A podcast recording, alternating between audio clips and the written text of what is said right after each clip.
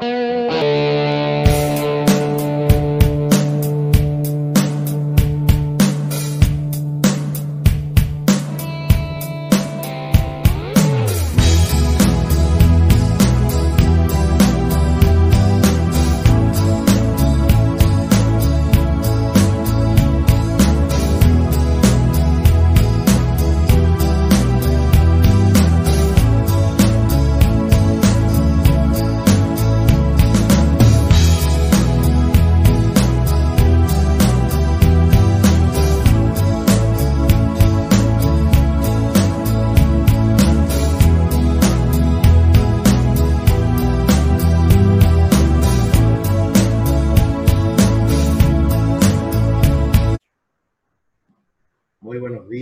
buenas tardes, buenas noches para todos. Un nuevo podcast de la Asociación de Residentes de Cirugía General del Hospital Nacional de Itagua. En esta oportunidad le tenemos con nosotros al amigo Carlos Fins. Carlos es un ex residente de Cirugía General del Hospital Nacional de Itagua. Actualmente cumple el rol de jefe de servicio en el departamento de urgencia adulto del Hospital Nacional. En esta oportunidad va a dar una charla sobre la importancia de la anatomía de las vías biliares y también una puesta al día del manejo del quiste de cólera. Desde ya, muchas gracias, Carlos, por tu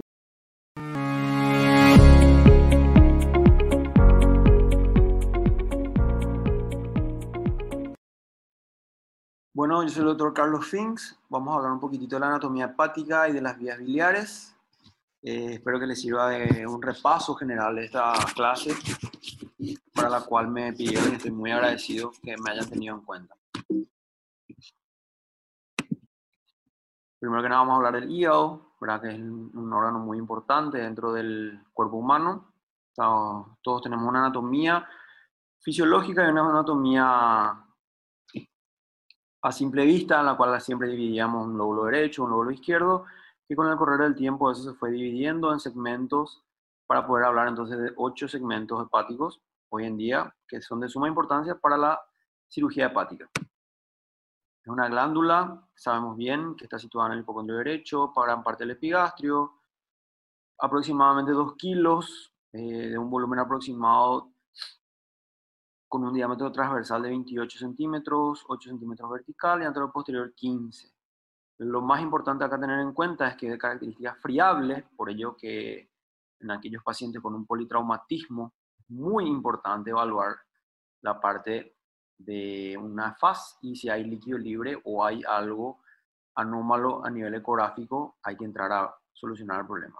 Tiene una forma ovoide, tiene dos caras, dos bordes, dos extremidades y una de las cosas más importantes que produce bilis para la digestión de los alimentos y que va desde 1000 a 1500 cc aproximadamente por día. Tenemos acá el ligamento coronario que se ve a este nivel, que nos divide el lóbulo hepático izquierdo y derecho. Tiene la cara diafragmática, ¿verdad? Acá se ve parte del diafragma con el ligamento triangular izquierdo, la cara diafragmática derecha, un borde inferior, se asoma acá al fondo vesicular un ligamento redondo y el ligamento falciforme. Mirando de arriba, ya de una imagen del lado derecho del paciente, se ve de esta manera, donde se ve también la desembocadura de la vena cava. La cara posterior inferior del hígado, se ve el paso de la vena cava, la vena porta, la vesícula biliar y los componentes del hilo hepático que ya vamos a tratar a continuación. Eh, hay que tener en cuenta que acá sí se ve el lóbulo cuadrado, que hablábamos y describíamos en el libro de anatomía, lóbulo caudado, correspondiente al segmento 1. Los medios de fijación que tiene el hígado son la vena cava, el más importante, ligamento triangular izquierdo, ligamento triangular derecho, el ligamento falciforme con el ligamento redondo, y a este nivel lo que sería el meso gastrohepático, donde también nos sirve de fijación, por más que uno diga que es laxo, pero también está catalogado como un medio de fijación. El conducto o el hilo hepático está formado por la arteria hepática, el conducto colédoco, la vena porta, y acá es motivo de la clase, ¿verdad? Cada una tiene una variante anatómica. Como siempre, los grandes maestros de la cirugía nos decían que no todo es 100%. Para tener una idea, esta es la disposición que tenemos del hilo hepático. La arteria hepática, por debajo pasa el conducto hepático y la vena porta por debajo del colédoco. Esto es lo clásico que hay, es lo que casi siempre vamos a ver en una cirugía, eh, en una colecistectomía o en una hepatectomía cuando abordamos el ilio. Casi siempre vemos primero la arteria que cruza por encima del colédoco y por debajo la vena porta. Y estas variantes son las que vamos a tratar hoy. Por ejemplo, las variantes de Hyatt de la arteria hepática. En un 67%, gracias a Dios, tenemos que la arteria hepática se sale de la hepática propia, la hepática común, y se divide en una rama izquierda y una derecha. Del tipo 2 de Hayat habla de una rama izquierda y una derecha, y una izquierda le de la gástrica derecha. Como también en un 13% tenemos una rama izquierda y una derecha de la hepática propia y una que viene directamente del tronco. Después tenemos un tipo 4 de Hayat en un 3%, en la cual tenemos una triple irrigación, porque viene de la gástrica derecha, de la mesentérica superior y del tronco propiamente dicho, por la arteria hepática propia. En un 5% también se describe en la literatura que vienen de la mesentérica superior y se dividen en una rama izquierda y derecha, por suerte para no complicarnos un poquito más. Y en un 2% vemos que sale directamente de la aorta. Datos muy importantes a tener en cuenta en el momento que vamos a hacer, uno, una colecistectomía, dos, cuando vamos a hacer una hepatectomía. Hay unas variantes de Michels que también se describen, donde se ve que sale de la hepática propia, izquierda y derecha, perdón, dicho, derecha e izquierda, mejor.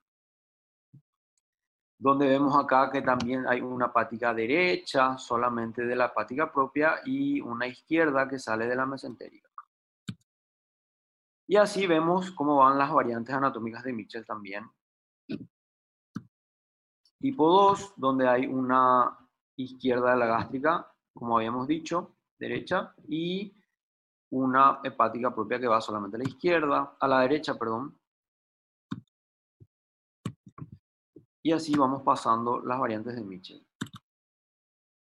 Lo que hay que tener en cuenta en esta variante de Mitchell es, y también en el Hyatt, cuando sale de la mesentérica. A veces nos desesperamos y empezamos a ligar vasos y no sabemos realmente y tenemos que buscar el nacimiento de la hepática para ello.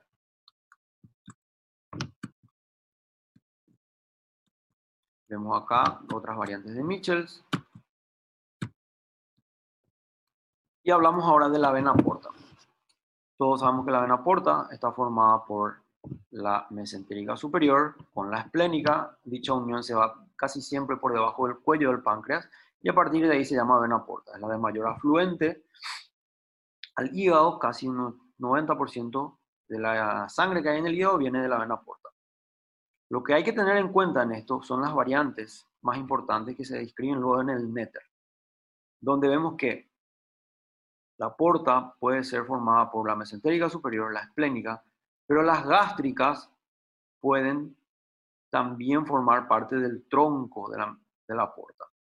Lo mismo en esta variante, en la cual se ve la vena porta, la mesentérica superior, la esplénica, la gástrica derecha, en este lado la gástrica izquierda. Una de las más importantes es la cual la vena mesentérica superior forman un tronco con la mesentérica inferior y la vena esplénica, y ahí forma la porta. ¿Por qué?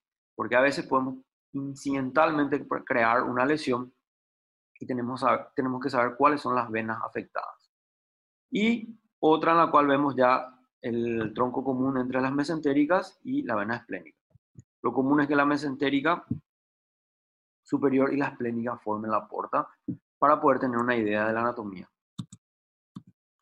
Vemos acá que la porta normalmente dentro del hígado hace su división en una porta izquierda y una porta derecha, con una rama anterior y una posterior. También vemos que no siempre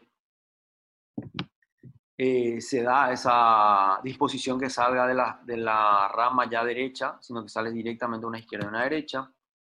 Y hablamos ahora de la, del conducto o de la vía biliar intrahepática, que es el motivo principal por el cual también estamos dando esta clase. Tenemos que tener en cuenta que tenemos ocho variantes, ¿verdad? De estas ocho variantes, la más común, por suerte, es la del tipo A, en la cual tenemos el hepático izquierdo, el hepático derecho, con una rama anterior y una rama posterior. ¿Por qué?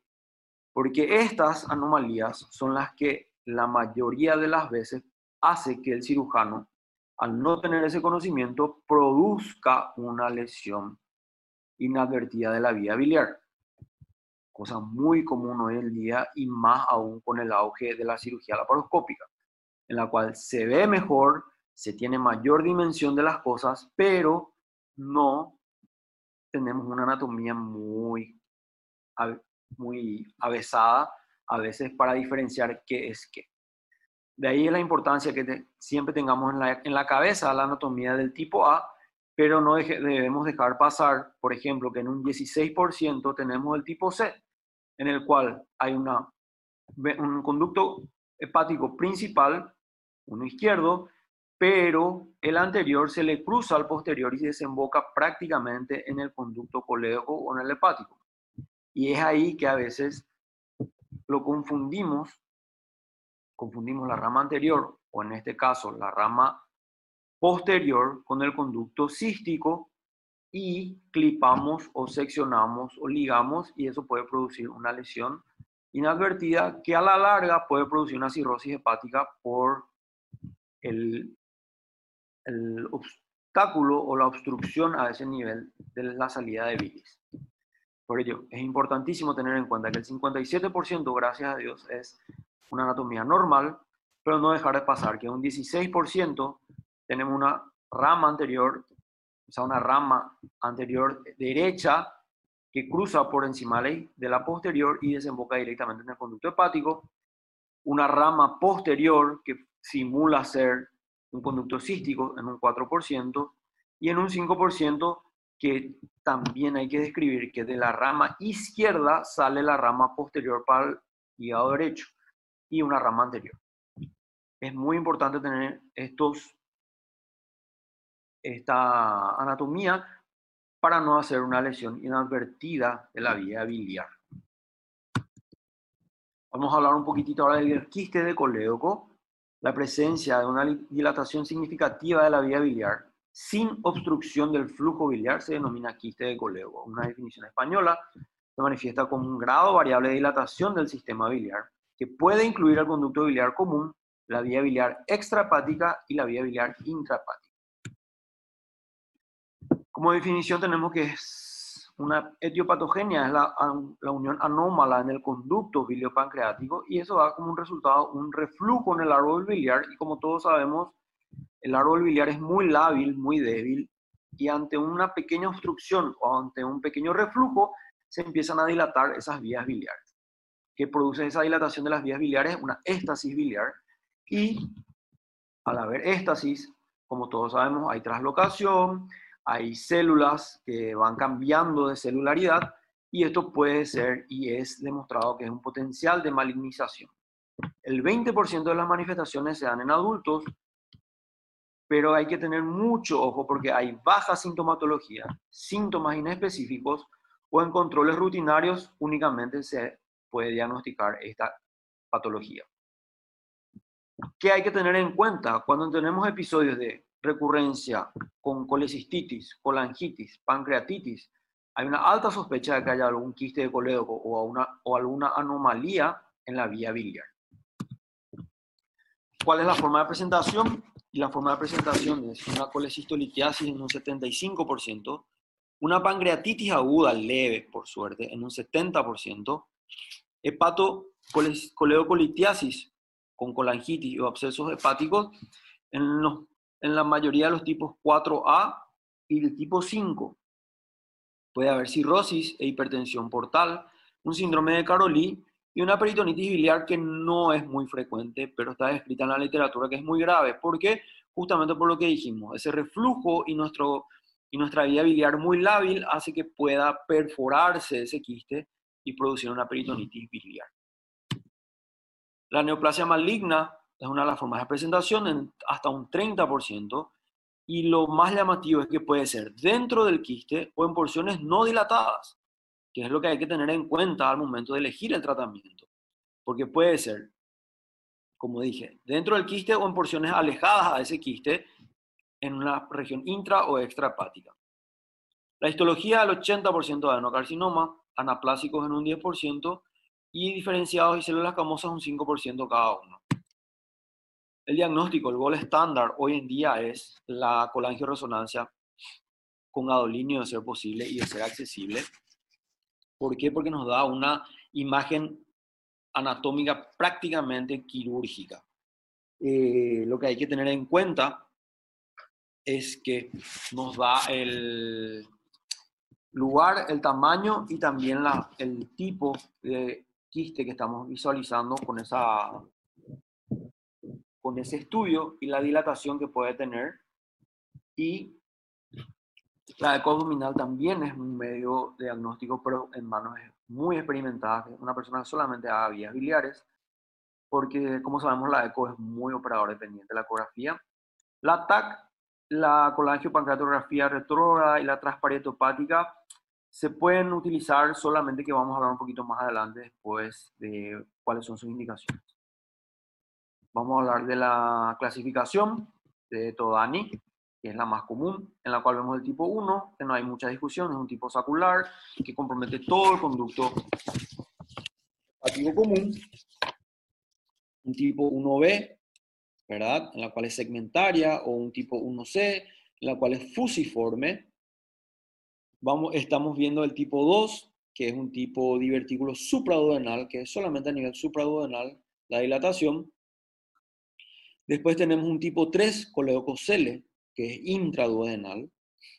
Un tipo 4, que puede ser A y B, que están los quistes intrapáticos y extrapáticos, y el tipo 4B, en el cual es extrapático y por segmentos. Es muy parecido al supraduodenal con la diferencia de que toda la vía biliar principal está comprometida. Y el tipo 5, conocido como enfermedad o síndrome de Caroli. Antes de pasar, lo que hay que tener en cuenta es que un 80% se manifiestan de esta manera, del tipo 1. El tipo 4, ya sea en su variante A o B, se manifiesta en el 13%.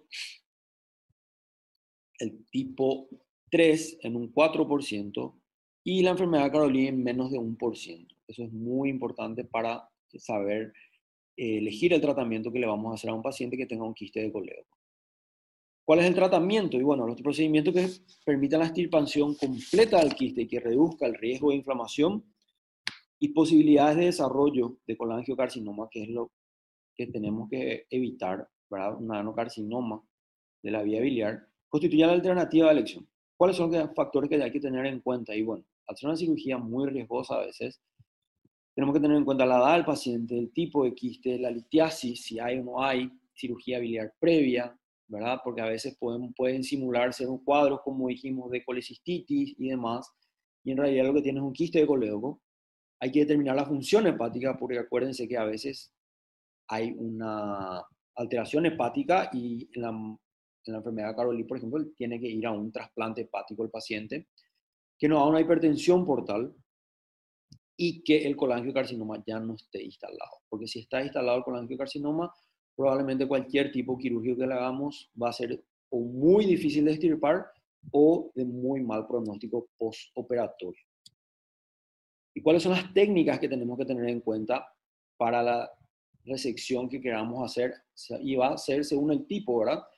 Normalmente cuando clasificamos una patología es porque cada, cada estadio o cada clasificación tiene su tratamiento. En este caso, para un tipo 1, una resección de la vía biliar que vaya desde la bifurcación hasta el duodeno, si se puede,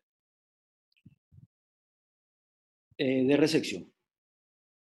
Tiene que haber, si se puede, en, muy difícil en nuestro medio, pero no, no imposible, tratar de que haya una biopsia eh, en frío, ¿verdad? una congelación, para saber si es que realmente va a valer la pena o no hacer una cirugía de gran complejidad.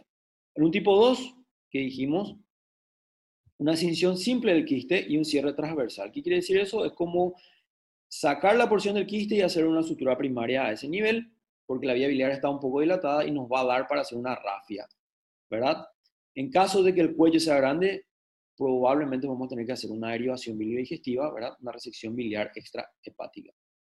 En un tipo 3, la resección del quiste y el reimplante de la vía biliar y pancreática de la mucosa duodenal. ¿Por qué? Porque dijimos que estaba afectado todo ese sector. Y lo importante es si vamos a usar un stent o una care para tutorizar eso. Hoy en día no está muy aclarado eso, pero normalmente se hace una derivación biliodigestiva y funcionan estos pacientes. En el tipo 4, que dijimos que había dos tipos, una resección de la vía biliar extrahepática completa también, usar tutores transanastomóticos, que lo que producen es la fibrosis y ayuda a que cicatrice más rápido y haya mayor flujo de bilis. Y el tipo 5, vamos a tener que hacer una resección del hígado afecto porque dijimos que es la enfermedad de Caroli y va a un trasplante hepático en caso de infección, difusión o una insuficiencia hepática. Todo esto acompañado de una colecistectomía que también debe ser evaluada en la anatomía patológica. Espero que la clase le haya servido. Cualquier cosa estoy a las órdenes para cualquier